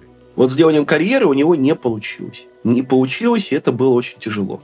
Я вообще параллели вижу, тут провожу сразу почему-то с Маяковским, у которого тоже последние этапы жизни, и то, что повлияло на его депрессию, на самоубийство, были очень похожие карьерные неудачи и провалы. И то, как его выставка провалилась, и то, как его стихи не публиковались, и как он постепенно впадал в эту депрессию, и чем закончилось. Помрачнее даже, чем... Ну, Аркадий Натанович продолжал работать. Единственное, что, конечно, он уже не вкалывал вот так вот, как вол, как э, в 60-е годы. А в 60-е годы, да, очень много он сделал не только для себя, но и для там, альманаха «Фантастика» издательства «Молодая гвардия», альманаха «НФ» издательства «Знания», для э, знаменитой библиотеки советской фантастики. Там половина, так сказать, ну, половина, не половина, огромный вклад э, Аркадия Стругацкого, чуть поменьше Бориса Стругацкого. В 70-е годы, 80-е скорее наоборот. Ну и с книжками то же самое, естественно. Ну, я не знаю, я бы здесь с Васей немного поспорил. Просто, ну, э, с одной стороны, да, и э, то, что братья Стругацкие были в опале, в общем-то, среди советского литературного истеблишмента, начиная с начала 70-х, это исторический факт. Я помню, это было э, где-то в конце 70-х или начале 80-х, когда издательство «Молодая гвардия» так сказать, оттянула на себя всю фантастику, и вот это была такая молодогвардейская фантастика, совершенно страшная, советская, ближнего прицела, безобразная. И когда э, писатель Щербаков, э, значит, э, сказал им, очень, конечно, здорово, что вы пишете то, что вы пишете, но хорошо бы написать о каких-нибудь приключениях на планете Плутон. И, значит, Аркадий Натанович, типа, значит, ему как-то очень гнев, гневно ответил, и потом, ну, насколько я понимаю, даже, может быть, матом или как-то, и потом в коридоре весь трясся и говорил, что, ну, надо было, надо, да, я понимаю, что я испортил с ним отношения, но надо бить, обязательно надо бить мне кажется, это такой девиз, на самом деле, не из худших, да. То есть, да, конечно, вот если говорить про именно в этом смысле карьеру, про, про карьеру не столько литературного чиновника, сколько человека, который может что-то продвигать, сколько как редактора. Редактора не в смысле вот прочесть рукописи и там поправить предложение, а редактора в смысле там, вот как на Западе был, скажем, Муркок, да, то есть редактора, который может... Выращивать поколение. Создать целое новое направление и так далее. Да, действительно, у Аркадия Антоновича не получилось, а у Бориса Антоновича скорее получилось, потому что был питерский семинар, да? Угу. И Борис Антонович в этом смысле воспитал. Это отдельная история, по которой, может, Вася еще скажет, про роман «Бессильный мира сего» и так далее, да? Но, короче, семинар, по крайней мере... Я думаю, что мы уже не, не втиснем это, к сожалению. Ну, наверное, да. Но, но если говорить про то, как они работали, мне представляется, если честно, ну я просто помню эту знаменитую статую из какого-то интервью, что, значит, а, они любили шутя говорить, как мы работаем. Один лежит на диване, другой печатает, да? И на диване лежит все время один тот же. Очевидно, что это был Аркадий Натанович, который лежал на диване, а Борис, очевидно, печатал. Но все-таки они всегда говорили про то, что обсуждения у них идут на равных. И мне кажется, чисто, ну, это вещь интуитивная, я не могу это доказать, но если говорить про последние книги, да, про «Волны гасит ветер», про «Отягощенные злом», про «Жук в муравейнике», который был, да, в конце 70-х, мне кажется, что влияние Аркадия Антоновича там ничуть не ослабело. Мне почему-то так кажется, я не знаю почему. То есть я, я, я вижу там какой-то специфический юмор, который, допустим, не наблюдается в вещах Бориса Антоновича, который он писал сольно, да? Безусловно, безусловно, есть. Есть там влияние, оно очень заметно. А «Хищные вещи века» вообще написаны практически. Это автобиографический роман для Аркадия Натановича, если ты вспомнишь. «Хромая судьба». «Хромая судьба» — это Аркадий Натанович, точно так же, как прообразом э, Андрея в «Граде обреченном» был Борис Натанович, как известно, да? Да, у них есть такие два, две вещи, которые как бы очень личные. Так вот, «Хромая судьба», безусловно, она впитала в себя много из биографии Аркадия Натановича. Там даже некоторые автобиографические вещи, вроде вот эта вот папка с надписью японским на обложке «Творение юношеских лет», я не помню, как эти иероглифы звучат, ты, может, Коля, помнишь, знаешь, как это должно звучать. Я не помню. Я не помню сейчас. Но вот эта папка, которая реально есть в архивах Стругацких, в архивах Аркадия Натановича. Но дело в том, что, понимаешь, литературная деятельность вот в таком тандеме, это не только э, сесть и написать. Это в том числе и мотивировать, растрясти, заставить, э, напомнить, написать, э, заставить вычитать черновик. У них довольно сложная, многоэтапная, многоуровневая вот это вот самое согласование черновиков, каких-то идей, каких-то планов. И если на первом первом этапе. Все это, да, действительно, в основном инициировал Аркадий Натанович. Пока Борис Натанович там занимался своей астрономией, Аркадий, значит, изнывал от скуки. То на позднем этапе, когда как раз Аркадий Натанович уже не очень понимал, зачем это все нужно, а Борис Натанович еще был полон сил, энергии и, в общем, видел какую-то перспективу. Вот в этом смысле, да, в этом смысле их роли поменялись. Ну да, в этом смысле да, но я просто к тому, что, мне кажется, нельзя говорить, что Аркадий Антоновича меньше в последних книгах. Я думаю, что его никак не меньше, чем раньше. Но опять же, мне так кажется. Тут читатели могут прийти в комментарии и сказать нам, как кажется им, потому что э, тут э, по Стругацким, я уверен, сколько человек, столько и мнений.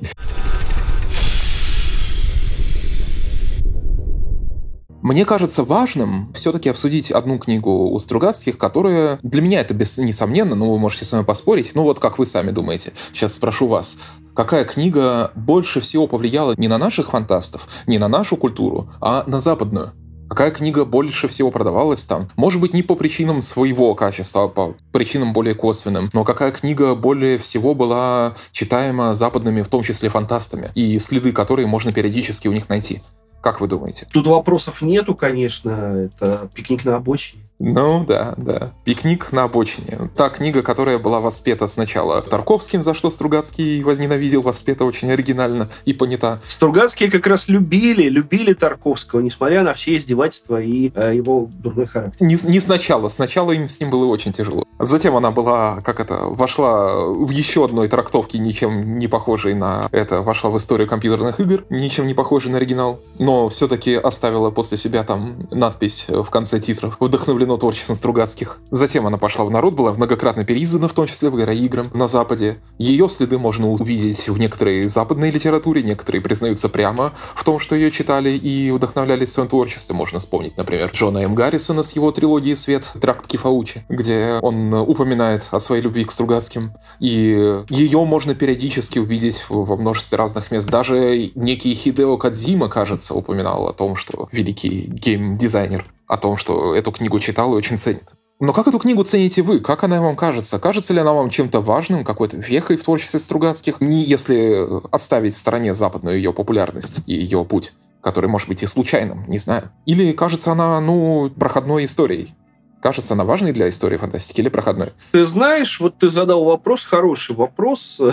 ну, я, честно говоря, да, я с э, удовольствием перечитываю периодически пикник, но не могу сказать, что это действительно прямо для меня какая-то, ну, такая там этапная книга Стругацких. Через нее проходят несколько действительно векторов важных э, в их творчестве. Это вот это размышление о счастье человеческом, не травматическом для всех. Можно ли достигнуть счастья, не чем не пожертвовав не принеся какую-то жертву, оправдывает ли цель средства. О будущем тоже самое, те же самые размышления. Но это именно такой вот проходной роман в том смысле, что никаким новым для себя выводом Стругацкие, мне кажется, в пикнике не приходят, а приходят в каких-то более поздних книгах. И никакие новые вопросы для себя в пикнике не ставят, а ставят в более ранних книгах это просто одна из многочисленных очень хороших вещей Стругацких, которой повезло тем, что она вошла в мейнстрим. Слово «сталкер» было придумано Стругацкими именно. Слово «сталкер» стало иметь ассоциацию с этим родом занятием благодаря. Ну, да. да, да, да, да, ну скорее да. Ну то есть они, ну все равно по сути в, в русском языке этого по сути не было. То есть они где-то его откопали, случайно увидели и все и понеслось, как говорится, да. И даже сами Аркадий и Борис, они очень не подозревали подозревали, что, собственно, это будет каким-то феноменом, одним из их э, вех и творчества. Они говорят, спокойно пришли, придумали, написали никаких невероятных историй о создании, да, каких-то сложностей, глубины, то есть без проблем прошел, без проблем был напечатан, никакой вот эпопеи прям э, такой вот сложной с ним нет. Взяли, написали, забыли. Ну, в, в каком-то смысле да. Ну, если не считать того, что именно из-за пикника книжка, которая лежала в «Молодой гвардии», лежала там 10 лет. Ну, если не считать, да, этого, да. Э, то есть там, понятно, что там вот слезные жалобы в, в ЦК, в ЛКСМ, КПСС, это все, все время были да, да, да, в, да, в да. разные стороны, и сами авторы, да. Но вот главная история, собственно, как раз именно в эти годы была вот война Стругацких со всеми дураками, доносчиками всякими, подлецами, а вот сама история как бы рождения и того, как они относились к этому произведению, она очень легкая, и я воспринимаю воспринимаю ее точно так же. А Николай что скажет? А Николай скажет, что во многом согласен с предыдущими ораторами, в том, в том плане, что, конечно, популярностью эта книга обязана, конечно, фильму э, Андрея Тарковского, безусловно.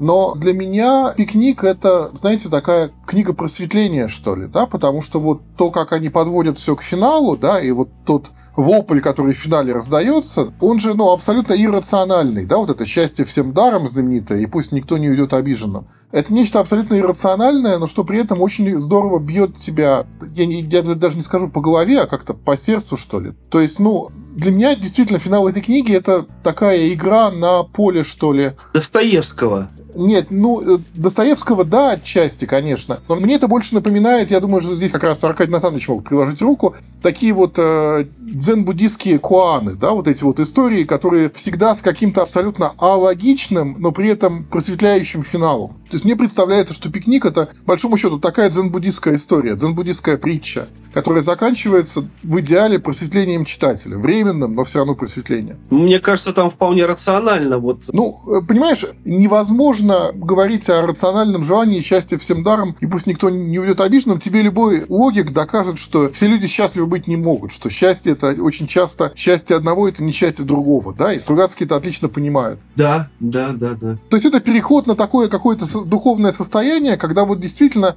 формальная логика перестает играть какую-то роль. Безусловно. И Стругацкие к этому очень аккуратно читателя подводят и в конце бьют. Знаете, как э, дзен-буддистские наставники, они монахов били палками, и монахи обретали просветление. Вот для меня вот это вот такая книга. Где-то удивительная. Про впечатление. Это, кстати, та книга, которую здорово именно не самому читать. Вот я, например, дикий противник аудиокниг. Я не люблю слушать, я чаще все-таки читаю глазами. Но вот как раз пикник на обочине в чьем-нибудь хорошем исполнении Боже, великолепно. Это вот просто мед для ушей, и именно какое-то состояние погружения и транса невероятное. Наверное, одна из немногих книг, которые вот я бы, например, рекомендовал именно послушать, а не только прочитать. Если говорить про успех на Западе, то, ну, конечно, да, пикник потому что э, фильм, потому что сталкеры все. Но, допустим, если посмотреть такую монументальную историю фантастики, как «Триллион лет веселья» Брайана Уиллиса, то там э, он цитирует, насколько я помню, не пикник. Рассказывая о Стругацких, он цитирует перевод «Улитки на склоне», который ему, как может быть представителю новой волны, американской британской, была куда ближе в своем роде.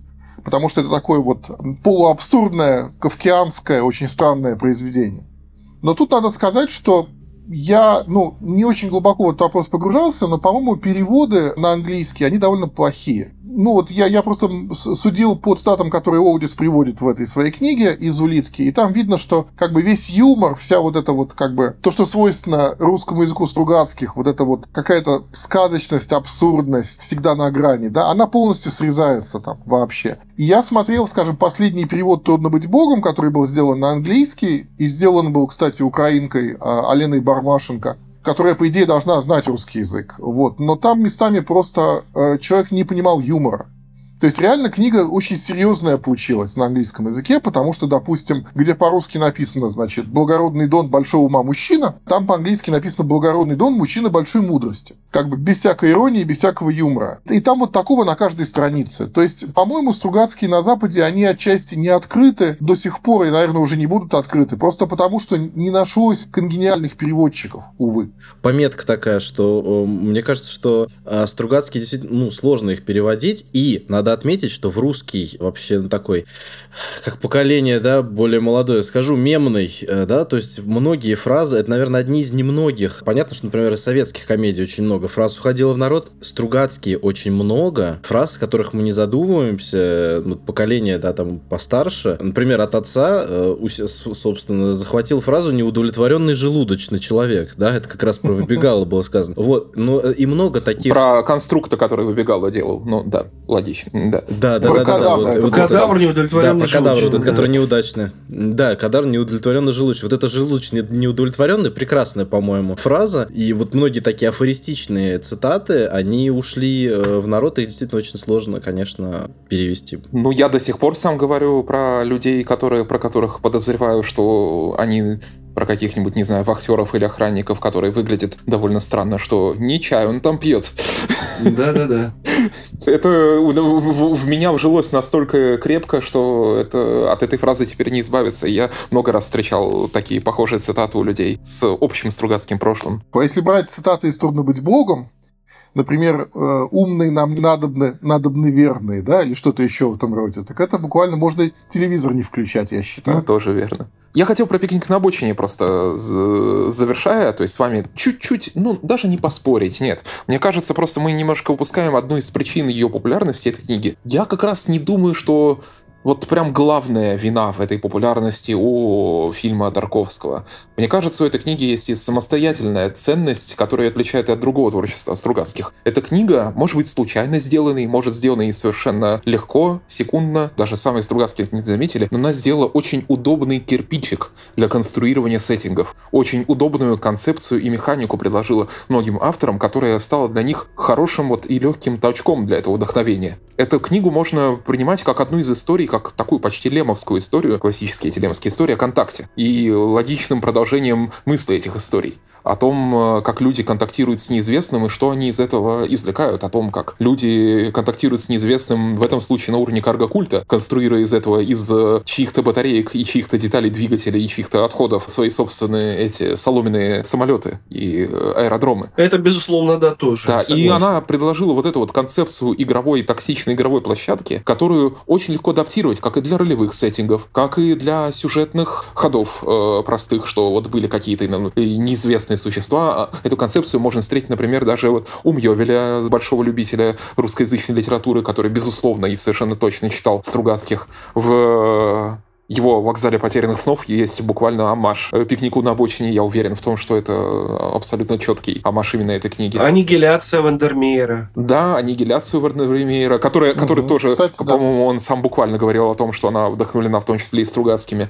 То есть эту концепцию очень легко использовать и подгонять под себя. Это хороший кирпич, хороший инструмент. И в этом плане книга очень четко ухватила. То есть она стала полезной практически для многих людей. Именно поэтому она во многом стала популярной для практичной западной фантастики. А даже для ее непрактичных представителей вроде Мандермейра. Тут я думаю, что мы еще не назвали еще одного очень печального виновника популярности пикника на обочине. Это Чернобыльская авария, конечно. Потому что, да, без Чернобыльской аварии, ну, когда появилась зона, да, и когда этих людей стали называть сталкерами там, я думаю, что, ну, многое было бы просто по-другому. То есть эта книга, она просто очень хорошо легла буквально через, там, сколько, через 10, через 15 лет, да? Ну, скорее, она очень хорошо влегла на вдохновение создателя игры, а потом э, уже создатели игры это очень... То есть они для них вот это вот, что в Чернобыле сталкеры, а давайте у нас пикник на обочине будет Чернобыле. А уже затем они вдохновение продали, сделав отличную великую игру на всю, на широкую аудиторию. И теперь оно вошло плотно в мировую культуру, эта связь. Да нет, э, собственно, сталкерами называть этих, которые в Чернобыле Чернобыльскую зону лазаю начали задолго до игры, и как раз эта игра подхватила уже. Я об этом говорю, я это сейчас не ну, отрицал. Да, я да, к тому, да. что э, популяризировали это именно создатели игры, популяризировали на все остальное, на Запад. На Западе никто там не особенно не интересовался до игры, э, кем там называют людей, которые ходят в Чернобыль, сталкерами или ждалкерами. По крайней мере, это моя версия. Меня можно опровергнуть, я приму ваше опровержение. Еще, кстати, одно из вдохновений, раз уж мы говорим о писателях и о писателях западных, которые вдохновлялись, и вот тут тот случай, когда о четком вдохновении неизвестно, но в него так хочется поверить, это серия книг с великого писателя, ну, я его считаю великим, вы уж не знаю, Йена Бэнкса, серия о культуре. Культура. Да, в которой тоже рассматривается тема прогрессорства. И она рассматривается так согласно, так, как будто и споря, и одновременно соглашаясь с темой прогрессорства у Стругацких, что по неволе возникает ощущение, что как будто либо Бэнкс читал эти книги, либо он просто очень созвучно им мыслил. Но тут, к сожалению, ничего не докажешь. По-моему, сколько я не искал у Бэнкса, он об этом ничего не говорил. И тем не менее, тем, кто читает Стругацких, его можно порекомендовать как одно из вот таких вот, один из наиболее удобных референсов. Те, кто любит мир полудней, проблемы, связанные с прогрессорством, наверное, Йен Бэнкс будет первый в рекомендации среди западных писателей. Не знаю, может быть, вы со мной не согласны. Пожалуй, да, да.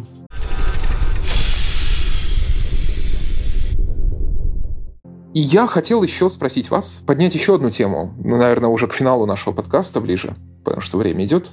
Стругацкие, бесспорно, считаются сейчас, они затмили собой Ефремова, засмили собой какого-нибудь, не знаю, там, Крапивина. И целое поколение остальных фантастов считаются самыми лучшими, самыми главными, самыми великими. У них есть последователи, на них пишут наши самые именитые писатели, современные фантасты. Фанфики им посвящают статьи научные, и они как такая тень, нависающая над всей русской фантастикой, над ее изрядной частью. И у меня есть версия, что очень долгое время эта тень, так как они были одни, возможно в том, что они одни на этом поле, и они единогласно самые главные. Возможно, они немного отягчают наших фантастов. Возможно, многие пытаются быть как Стругацкие, когда они могли бы быть самими собой. Есть ли проблема в том, что Стругацкие вот одни, единственные, главные, великие и лучшие. Видите ли вы в этом какую-то проблему? Я уже давно такой проблемы не вижу. Если у нас кто-то кому-то подражает из авторов, скажем, начинавших с 90-х годов, то подражает, как правило, англо-американским фантастам. Все вот эти вот стиратели, mm-hmm. не только стиратели, славянское фэнтези, то все, пятое, десятое, Стругацкий. Василий, да. я вот хотел тебя спросить, поскольку ты книжный эксперт, если э, помнишь такую замечательную в кавычках серию, которая называлась «Свободные фантазии на тему миров Стругацких», ну, такую условную можно даже да, назвать, такой межавторский цикл. И, в общем, я прекрасно помню, что вот в 90-е, ну, в конце 90-х, да, я так ранее не застал, выходили отвратительные какие-то э, переосмысления наследия, э, какие-то там... Э, то есть вот э, с, большой бляшкой такой миры братьев, миры братьев Стругацких, где выходила невероятная чудовищная гадость просто. Очень было это все разнообразно. То есть первое трехкнижие, ну, есть что-то, наверное, хорошее. Вот есть ли там что-то хорошее? Ну, э, это просто отдельная тема. Время учеников, первое трехкнижие, придумано и реализовано редактором замечательным Андреем Чертковым. Это трехкнижие, в котором в формате небольших повестей или рассказов участвовали как раз ученики Стругацких. Там такого вот прям ужасного чего-то такого нету. Другое дело, что... Ну, да, это альтернативное развитие, альтернативное... Есть. Да, ну, неважно. Вот. Есть, Вася, есть там ужасное. Я... Ну, совсем уж чудовищного я там не встретил. Скаландис. А я его не помню. Я давно не перечитывал. Вот то, что я помню, оно хорошее. Или хорошее, или, по крайней мере, читабельное и понятно для чего написано. А была серия романов, романов, да, в которых э, продолжали, развивали идеи Стругацких. Э, действие происходило в тех же мирах, что у Стругацких, на Саракше, например, где Максим Камерер, да, подвязался. Там, да, там были какие-то совершенно чудовищные, безграмотные романы. Я авторов не помню. Не знаю этих авторов, не помню. Может быть, там были какие-то более-менее известные, но мне вроде никто не попадался. Поучаствовали в этой серии, но, как я понял, тоже опоздали. Михаил Успенский с Андреем Лазарчуком. У них в итоге получилась такая трилогия тоже на тему Стругацких. Я, честно скажу, книжки у меня стоят до сих пор в коробке, такой вот в красивой упаковке. Я до конца не дочитал, я вот сломался на середине второй книги. Ну, не потому что это плохо, просто потому что, наверное, какого-то отсутствия сюжетного стержня мне показалось это немножко, ну, не мое. То есть очень разные были, очень разные были попытки разного уровня, попытки э, имитировать Стругацких, попытки им подражать, э, но это скорее были попытки даже скорее использовать имидж Стругацких, да, репутацию, Их бренд. да. Да. А вот. Ну и зависело, конечно, от э, таланта, уровня, способностей конкретных авторов. У четвертой волны в основном способности были вполне себе. У авторов, которые начали писать уже в 90-е, ну, оставляли желать. Да. Вот и все. Из хороших учеников Стругацких я могу назвать, наверное, Святослава Логинова, хотя он свой собственный, мне кажется, но он с бородатых времен участвовал в литературном семинаре, еще кто то Ну вот как раз Логинов и не поучаствовал. Не поучаствовал в этом, да, всем бесовщине. ну почему же бесовщине? Там был интересный эксперимент. Для 95 -го года это вполне себе любопытно. Мы можем вспомнить, например, там э, западная антология посвященные юбилею, допустим, Герберта Уэллса, точнее, не Герберта Уэллса, а э, романа «Война миров», где, значит, э, вторжение марсиан описывается в форме стилизованных таких рассказов от имени Марка Твена, там, Джона Конрада, вот авторов той эпохи, когда вторглись марсиане, это конец 19-го, начало 20 века, рубеж, да, веков. И вот, значит, эти авторы, они описывают якобы эти авторы, на самом деле, конечно, современные фантасты, описывают вторжение марсиан в стиле Марка Твена, Конрада, Киплинга и т.д. Это очень интересный эксперимент. Это тут, то есть, любопытная игра чтобы что-то осталось от этого всего того, что вот писали в такой манере в 90-х, осталось в истории, да, знаете, по-моему, нет, ничего не сохранилось. Я тоже думаю, что давление и вот это наследие Стругацких, никто за ними не спешит следовать особо. Они были своими собственными, чтобы быть Стругацкими, нужно быть Стругацкими, по большой части. А, жаль, что они у нас одни такие. Вот все, что можно сказать, мне кажется. Да, да, да. Ну, рано или поздно кто-то придет. Я помню эти разговоры о том, что сплошные Стругацкие, Стругацкие, Стругацкие. Это было еще в конце 80-х. Тогда, кстати говоря, вот сравнивали ситуацию, допустим, с поляками, которые в своем журнале знаменитом «Фантастика» печатали все что угодно, и как бы, ну, типа, оттуда проклюнулись самые разные авторы. А, в Советском Союзе были типа Стругацкие, и только то, что вокруг Стругацких. Я не думаю, что это правильно, особенно сейчас это видно очень хорошо. То есть, мне кажется, что, ну, то, то о чем говорил Вася, это подражатели или, или, или продолжатели, или... Эпигоны. Эпигоны, по большому счету. Да, и, и как бы э, это, ну, это отдельная история, но мне кажется, что, ну, как вот говорили во время она, перестругачить Стругацких, да, никому не удалось. И это, вообще говоря, невозможно, потому что Стругацкие слишком хорошие писатели. Я думаю, что отчасти в этом и секрет того, что вот воспринималось э, это поле как Стругацкие, Стругацкие, Стругацкие. Просто они были настолько, по сути, лучше, чем кто бы то ни было вокруг, даже включая лучших из лучших, вроде там, не знаю, Булычева или Снегова и так далее, или Крапивина, что это был некий вот отдельный совершенно феномен. И этот феномен, он... Есть один аспект, о котором мы не поговорили сегодня, он очень интересный, как мне кажется. Это чисто литературный аспект если посмотреть на не столько даже на стиль, сколько на разнообразие методов и приемов, которыми Стругацкие пользуются, да? Потому что это и какие-то, значит, ну, это и эксперименты со структурой текста, от совершенно прямолинейных текстов до текстов, в которых, скажем, ну, допустим, град обреченный, да, там шесть частей, которые определенным образом взаимодействуют. Или, скажем, отягощенный злом, это просто роман-калейдоскоп. Или волны гасит ветер, вообще уникальная вещь. Это роман, составленный из документов. Я даже, мне, честно говоря, не, не приходит так вот на память, чтобы что-то подобное было на Западе. Допустим, «Отель у погибшего альпиниста» — это такая, ну, где-то детективная вещь, которая выходит за рамки детектива, но написана как другая эпитафия детективному жанру. То есть вот э, разнообразие литературное Стругацких таково, что если бы какие-то фантасты 90-х, 2000-х и так далее постарались писать настолько же разнообразно, я был бы, допустим, счастлив. Но я просто не вижу таких примеров вокруг.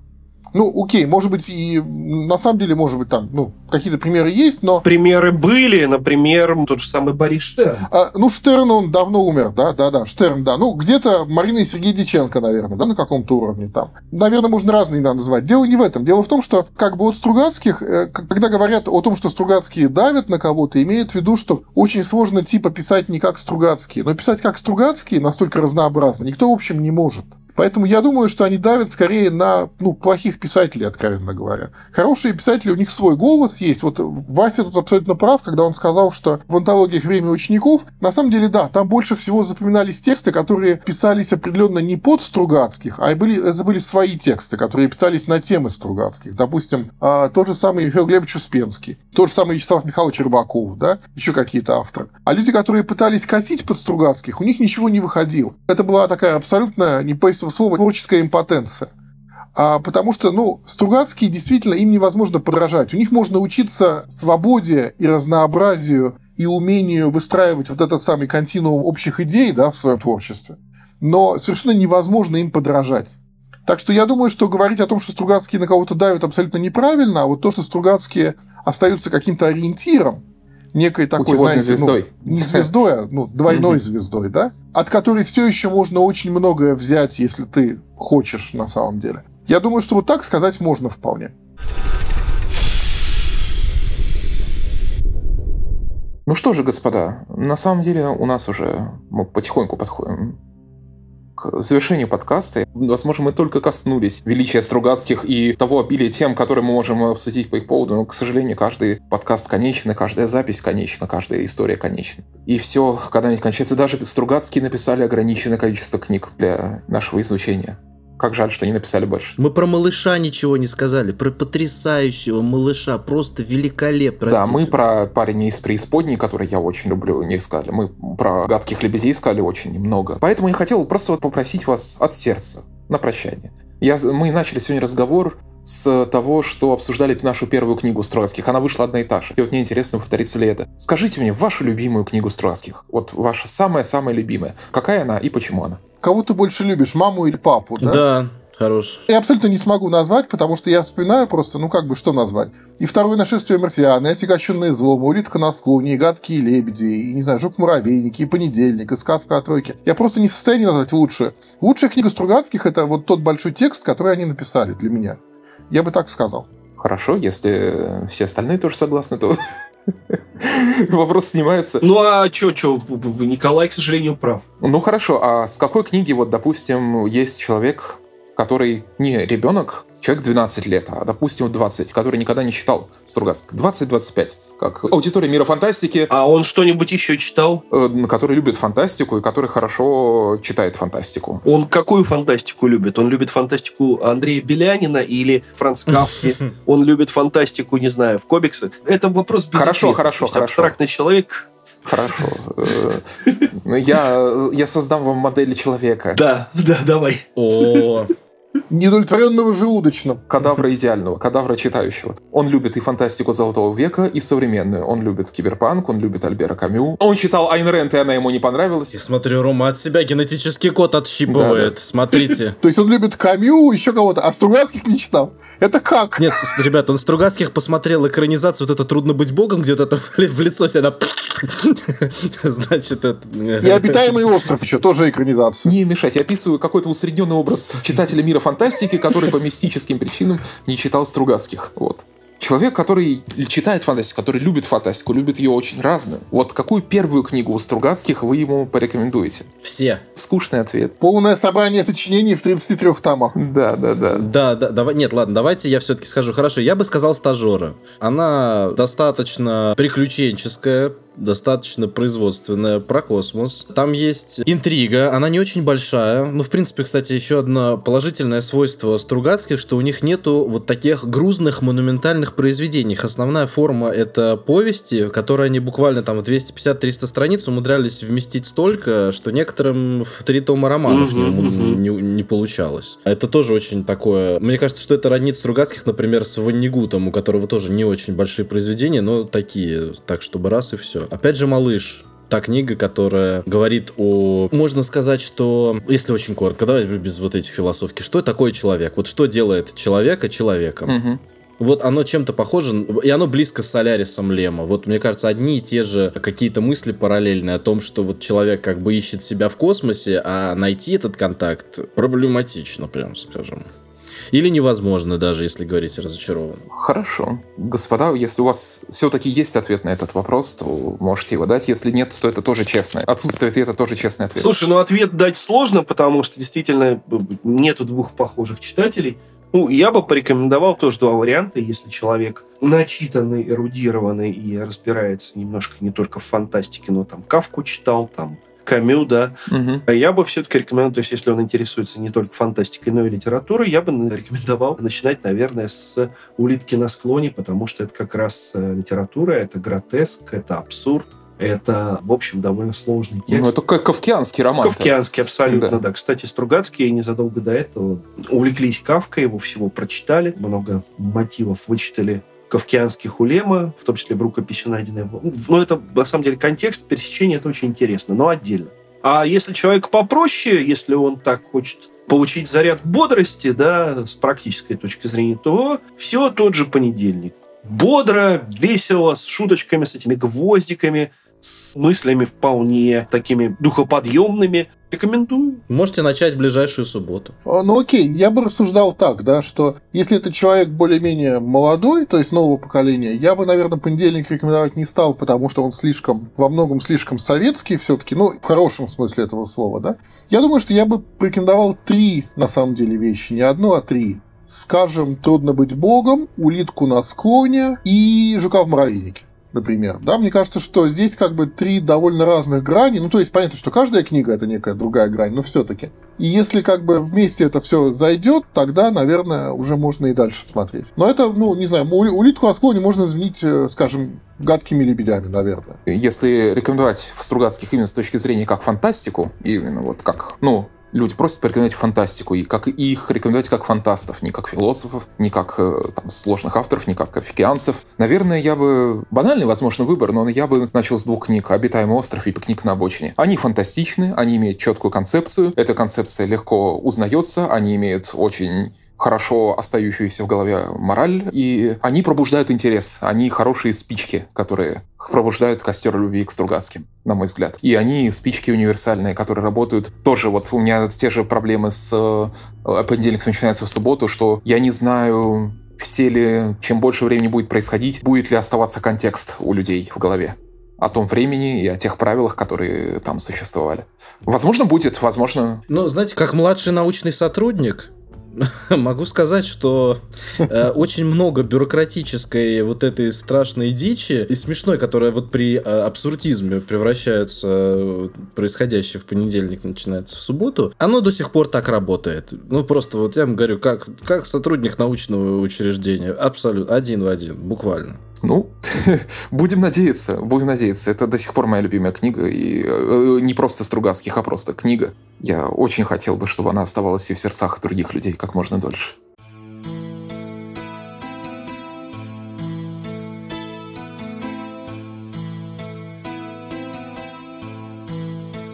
Ну что же, господа, если вы считаете так же, наверное, дело подходит к финалу. Я подготовил прекрасную концовку, друзья. Данила, жги. Я думаю, что закончить, на самом деле, наш подкаст бы хотелось словами самого Бориса Стругацкого, который писал, что фантастика без тайны уныла и скучна. Фантастика без достоверности фальшива, напыщена и назойливо дидактична. А фантастика без чуда и не фантастика вовсе. И вот как раз все вот эти признаки плохой фантастики напрочь отсутствуют в творчестве Стругацких.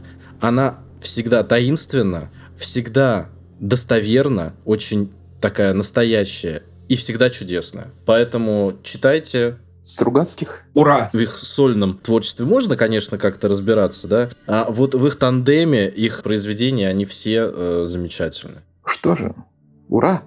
И мы с вами будем прощаться. С вами были Данил Реснянский а также Роман Файницкий, Василий Владимирский, Николай Караев. С вами был подкаст «Мир и фантастики».